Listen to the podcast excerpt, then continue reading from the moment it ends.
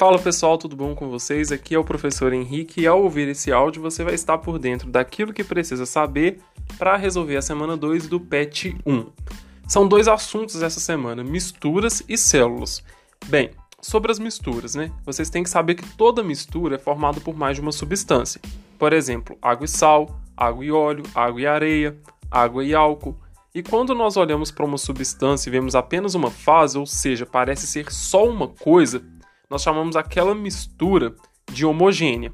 Por exemplo, se você mistura água com álcool, parece que quando você olha no copo, a gente só vê uma coisa. Só que na verdade nós temos ali mais de uma substância junto. Então, uma mistura homogênea.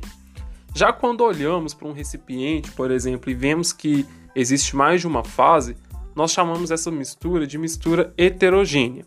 Por exemplo, água e óleo em um mesmo recipiente. Em muitas situações, é, nós precisamos de separar as misturas. E para isso existem alguns métodos. Por exemplo, para separar água, areia e sal. Primeiro nós realizamos uma filtração, aí nós vamos separar é, a areia né, do, da água e do sal. Então sobra a areia e fica no outro recipiente a água e o sal. E depois a gente faz uma decantação simples, né, que a gente consegue separar a água do sal. Um outro ponto discutido nessa semana são sobre as células.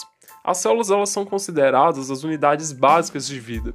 Então, para ser ser vivo, tem que ser formado por célula. As células vegetais apresentam uma organela chamada de cloroplasto, que vai ser responsável pela fotossíntese.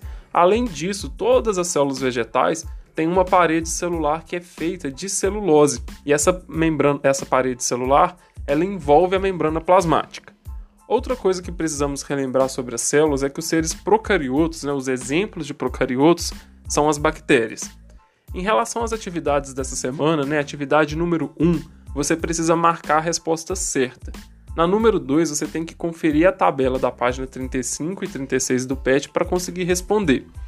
Já atividades, as atividades 3 e 4 também são de marcar, e aí existe uma alternativa para cada uma delas. Se você ficou com alguma dúvida, entre em contato comigo. Um abraço e até a próxima.